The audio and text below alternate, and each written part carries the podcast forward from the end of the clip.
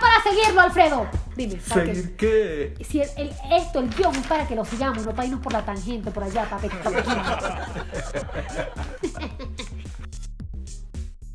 Llegamos vivos al cuarto episodio de Dos Buenos para Todos. Yo lo que quiero es ponerte a ti. Yo lo que quiero es ponerte a ti en cuatro, en cuatro, en cuatro. En cuatro caminos que te lleven a un mismo destino, que seas mi amante, que seas mi esposa. Yo lo que quiero es darte una rosa. Ok, ya.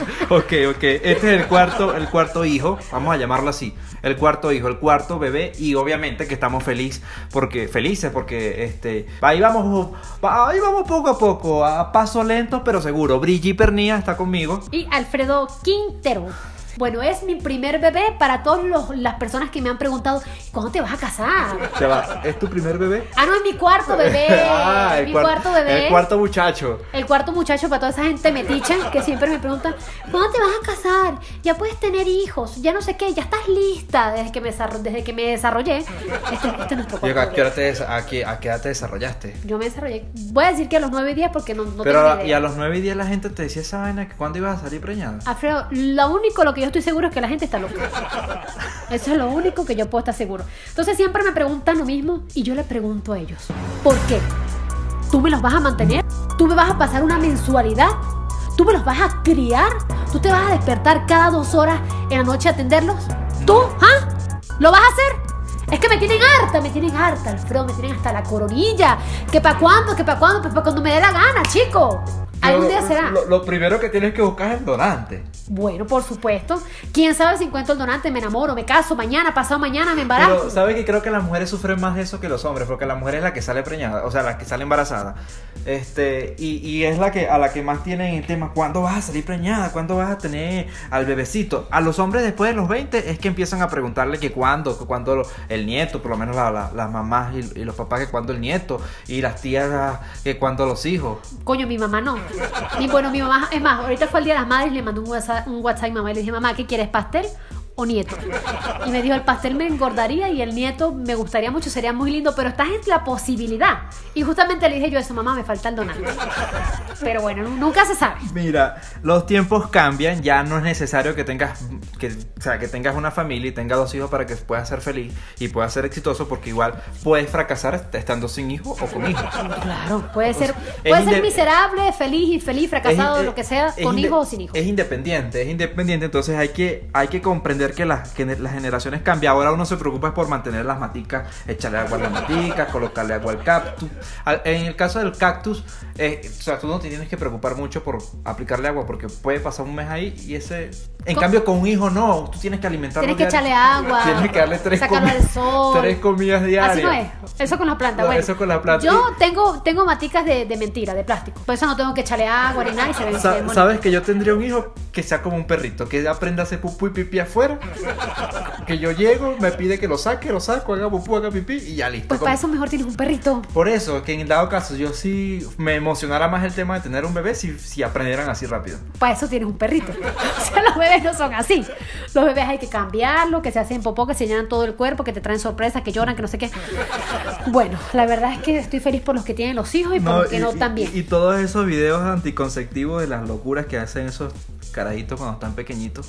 Bueno, la, vaina de, todo esto al final, Alfredo, es que no se puede complacer a todo el mundo. La gente siempre está insatisfecha. Siempre, si, si sales embarazada a los 19 años, te dañaste la vida. Te comiste la torta antes de tiempo. Te dañaste el cuerpo, te vas a poner gorda y ahora qué vas a hacer. Y si sales embarazada después que te gradúas profesionalmente o logras alguna meta, te dañaste el cuerpo. Te dañaste el futuro, no aprovechaste de viajar, no aprovechaste de conocer, de Y crecer. si, no, lo- y, si te y si te gradúas y no los has tenido, que por qué, que te- se te va a pasar el tren, que se te va a pasar el ¿Qué tiempo. para cuando tu carrito, tu que, casita, tu que eso es tu peligroso, eso es peligroso que una mujer salga embarazada después de los 30. Lo que la gente de antes no entiende, Alfredo, es que no es que no, no, no queramos disfrutar la juventud ni nada, es que no tenemos la plata que ellos tenían para disfrutar la juventud. La- los tiempos son distintos. Coño, ya, todo ha cambiado. ya no se consiguen terrenos baratos, ni se construyen casas baratas. Coño, ya no, no, no, no somos esa generación que nos pudimos agarrar este terrenito y decir, esto es mío, lo cercamos y hicimos nuestra casa. Y, y bueno, y, y todavía nosotros coincidimos en que los tiempos cambian, porque antes, ahí sí era la locura de que las, las niñas de, de 14, 15, 16 años ya estaban comprometidas para tener un matrimonio, ah. tener cinco muchachos. Y mientras más pensamos en, en el pasado más cosas absurdas hacían que no se hacen ahora. Ajá, pero es que mira, antes embarazarse a cualquier, a cualquier edad estaba bien. A los 20 estaba más que bien. A los 19 ya tenía dos, tres hijos. Ahora en este momento, por lo menos en, en mi caso, cuando yo conozco a alguien que son de mis amigos compañeros que se embarazan a, a mi edad, a los 26, a los 27, yo digo, ¿qué? ¡Se embarazó! Embarazo ¡No puede precoz. ser! Embarazo precoz. Y al mismo tiempo me digo a mí misma, mi misma, Yo, ya ¿sabes están graduados, casados, enamorados. La única que no se ha casado eres tú. Tú estás rompiendo con el sistema. Estás rompiendo con lo que, con lo que estamos sola, enseñados a hacer. Estoy sola, no tengo ni un perro. Ni un perro, los perros. Y los perros me quieren. No mentiras, mucha responsabilidad para mí. Yo por eso tengo mis plantitas de No, y eso también, yo, a mí también me pasa. Yo veo por lo menos gente de 20, de 25, 26, 27, hasta 30 años que salen embarazados. Yo, uh, se salió embarazado, ¿y ahora qué va a hacer? Y uno también cae en eso, en, en juzgar como que, ay, se, Se arruinó la se vida. arruinó la vida, él tiene un futuro tan hermoso por Mira, delante. y, y desviándonos un poquito del tema, eh, el de las generaciones an- anteriores, la gente de an- las generaciones anteriores eran muy coños de madre. La verdad es que sí, eran, eran- bastante O ratones. sea, si tenías defecto, te decían los defectos así en tu cara, si eras narizona, nariz de tucán, si eres flaco, palillo O eléctrico, gordo coño madre. Esa- gordo el coño. gordo de mierda. Ay, no. Bueno, no vamos a caer en decir todas las vulgaridades porque no nos van a dejar monetizar en el canal. Pero, Sí, sí, sí. pero fíjate que la gente sí era mala. Y yo estoy ahora de acuerdo con la generación esta que le denominan generación de cristal porque, bueno, no se, no se están quedando callados. O sea, Es que no son la generación de cristal. O sea, son la única generación valiente, la única que se atrevió a dar la cara por todos nosotros que somos unos cobardes, que alzó la voz, que dijo, no, a mí no más. Bueno, a mí, sí, a mí no más. Tienes razón, porque la gente antes, si te decían sobrenombre, tú sufrías en silencio, no es que eras más fuerte. Claro, porque si, si decía, ay no, que a mí me duele, ay, vale, mariquito, que no sé qué. Sí, tienes razón, pero sufrían en silencio. Sufrían... Yo suf- Ahora no se sufre Yo en sufría silencio. en silencio. Ahora sí se sufre en silencio en ciertas cosas, pero antes era todo. Si te decían cualquier sobrenombre, tú reaccionabas igual y decías una vaina peor. Por lo menos a mí me decían en el colegio, me decían costille perro. Costille perro porque era tan flaco que los perros flacos se le ven las, las costillas. Ah, y ese, es el, el sobrenombre más doloroso, o bueno, más fuerte que me decían. Luego salió en esa época. A mí me decían nariz de tucán. Entre tantas cosas. Mira, ok, este, voy a hacer un silencio en, en honor a, a ese dolor que viviste. Gracias, gracias. Un minuto, no, un minuto es mucho. Mira, en ese entonces, cuando a mí me decían costilla perro, eh, salió la propaganda esta de, de costilla Maggi, que era un cubito para adobar la comida, y luego me cambian de costilla perro a costilla Maggi. Ay, pero ese era un buen sobrenombre. Tenía sabor. ¿En qué hogar, exacto, en qué hogar venezolano no se comía esa vaina? Bueno, lo cierto, ahora nos estamos riendo de la cosa, de lo que nos pasó y lo que pasaba a la gente antes, pero la verdad que este, yo estoy feliz de pertenecer a esta generación de respeto, de valores, de, de no ofender, aunque se siguen ofendiendo, pero por lo menos es más evidente si te puedes quejar. De esta generación que lucha, que se defiende, que no se deja, que no se deja Vamos. las humillaciones, Brigitte nada de alcaldesa, esto. Brigitte ¿Qué presidenta. vaina es? No joda, vale. Vota por Brigitte. No, no, no, yo estoy totalmente con esta generación y los apoyo y vamos con todo contra los opresores. Vamos contra los opresores. Bravo. El voto vota la lista número uno. Mira, retomando el tema, ya ahí nos ¿Cuál desviamos. tema? ¿Qué, ¿Cuál tema era? el tema de, de si vamos a tener hijos antes de los 30. Ajá, pues sí, sí. Este, retomando el tema de los hijos antes de los 30, este, hay muchos beneficios, o sea, que se pueden que podemos tener teniendo los hijos antes de los 30. Este, por lo menos puedes tener más energía, vas a ser una mamá joven. ¿Qué otra qué otro beneficio? Ah, no sé, no sé los beneficios porque no he sido mamá joven ni mamá O vieja. sea, tú siempre hablas siempre de tu experiencia y como no tienes No, experiencia, no tengo experiencia.